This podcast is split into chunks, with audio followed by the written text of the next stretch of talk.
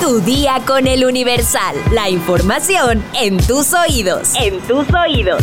Hola, hoy es viernes 4 de agosto de 2023. Ya es fin de semana, lo cual me tiene muy contento. Y no tanto porque sea fin de semana, sino porque, bueno, al final del podcast les cuento. Por ahora, entérate.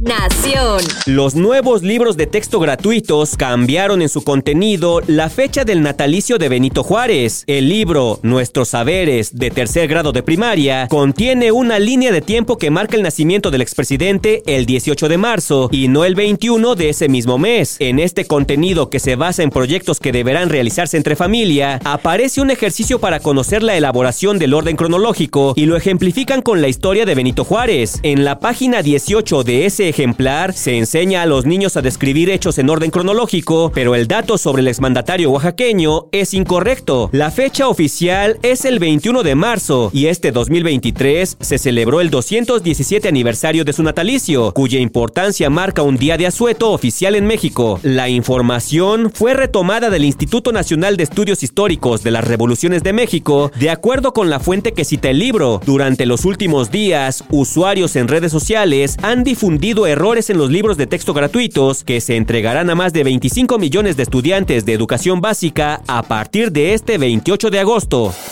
Metrópoli.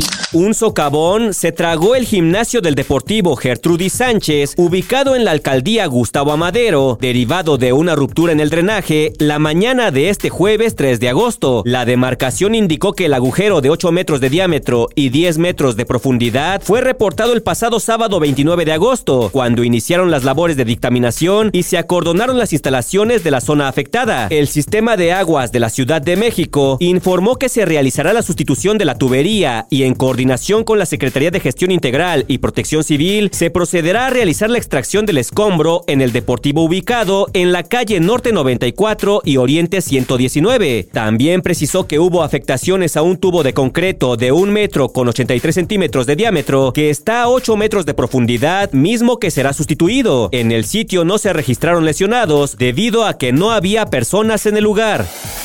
Estados. Presentan amparo en Chihuahua contra libros de texto gratuito de la SEP. Que ese virus ideológico no llegue a las escuelas, declaró el diputado de Movimiento Ciudadano, Francisco Sánchez Villegas, y señaló que agotará todos los medios jurídicos, políticos y sociales para impedir que estos libros se distribuyan y lleguen a las aulas del Estado.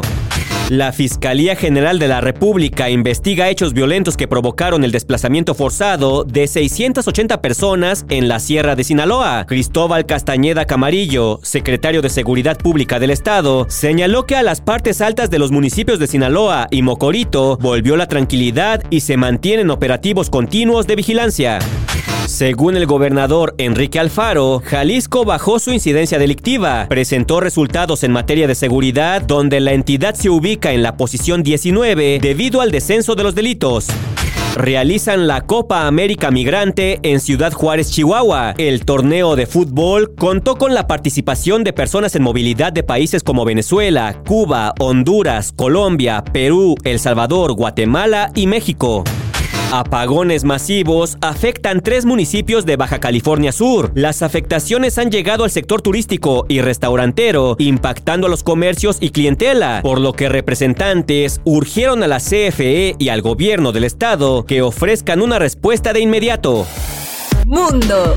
Dos miembros de la Marina estadounidense son sospechosos de haber transmitido información delicada de inteligencia a China, así lo anunció este jueves el Departamento de Justicia. Los hombres fueron detenidos y acusados de haber enviado fotos, videos y documentos con datos críticos sobre la organización de la Marina estadounidense a espías chinos, según un comunicado. Estas detenciones son un recordatorio de los implacables esfuerzos de la República Popular China para socavar nuestra democracia y amenazar a aquellos que la defienden dijo la directora adjunta de la División de Contrainteligencia del FBI, Susan Turner, citada en dicho boletín. Las informaciones transmitidas son susceptibles de comprometer de forma grave la seguridad nacional de Estados Unidos. Añadió, este martes, Washington indicó que el jefe de la diplomacia china, Wang Yi, fue invitado a Estados Unidos para reuniones de alto nivel. Sin embargo, las relaciones entre ambos países se han deteriorado en los últimos años. Recordemos que tan solo en febrero de este año, un globo chino fue derribado sobre territorio estadounidense por sospechas de espionaje.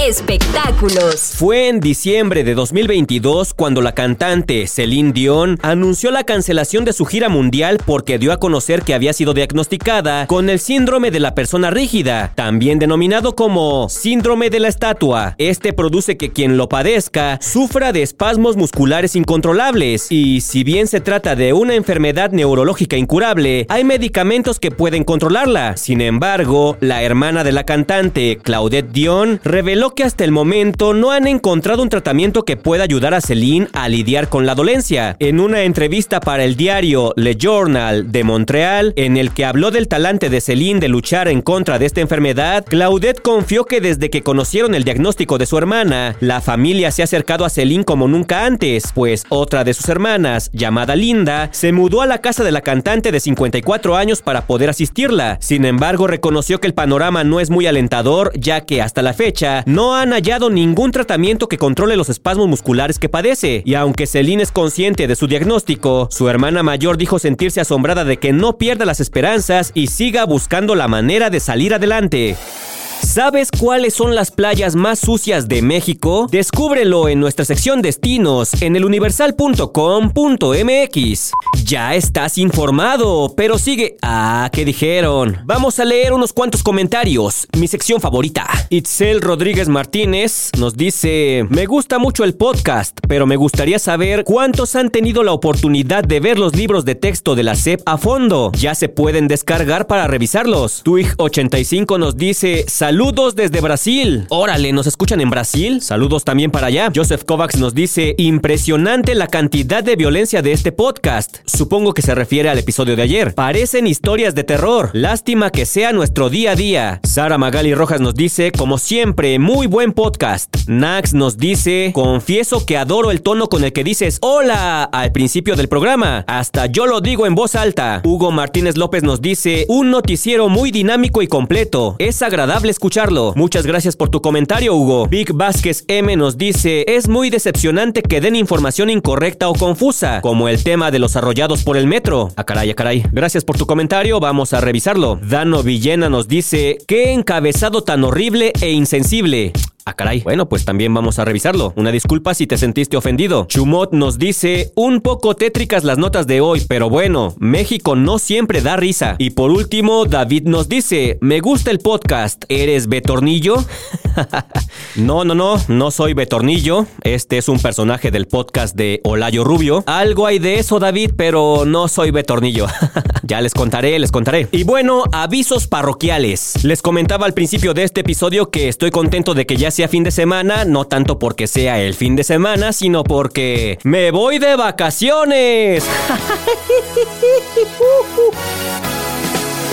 Esta risa estuvo muy falsa, pero sí, me voy de vacaciones. Como dicen por ahí, no sé si son merecidas, pero sí necesarias. Y no se preocupen porque yo los dejo en muy buenas manos. En este espacio se quedará Karen Vázquez y Cintia García, quienes todos los días les llevarán la información más importante. Así que yo me voy a descansar, no sé a dónde voy a ir, tal vez me quede en mi casita durmiendo, pero ustedes ya lo saben que en este podcast siempre tendrán la información completita, porque como hoy ya estás informado, pero sigue todas las redes sociales del Universal para estar actualizado. Comparte este podcast y mañana no te olvides de empezar tu día. Tu, día, con, el Universal. ¡Vámonos! Tu día con el Universal. La información en tus oídos. En tus oídos. Luego vengo, ahí les encargo.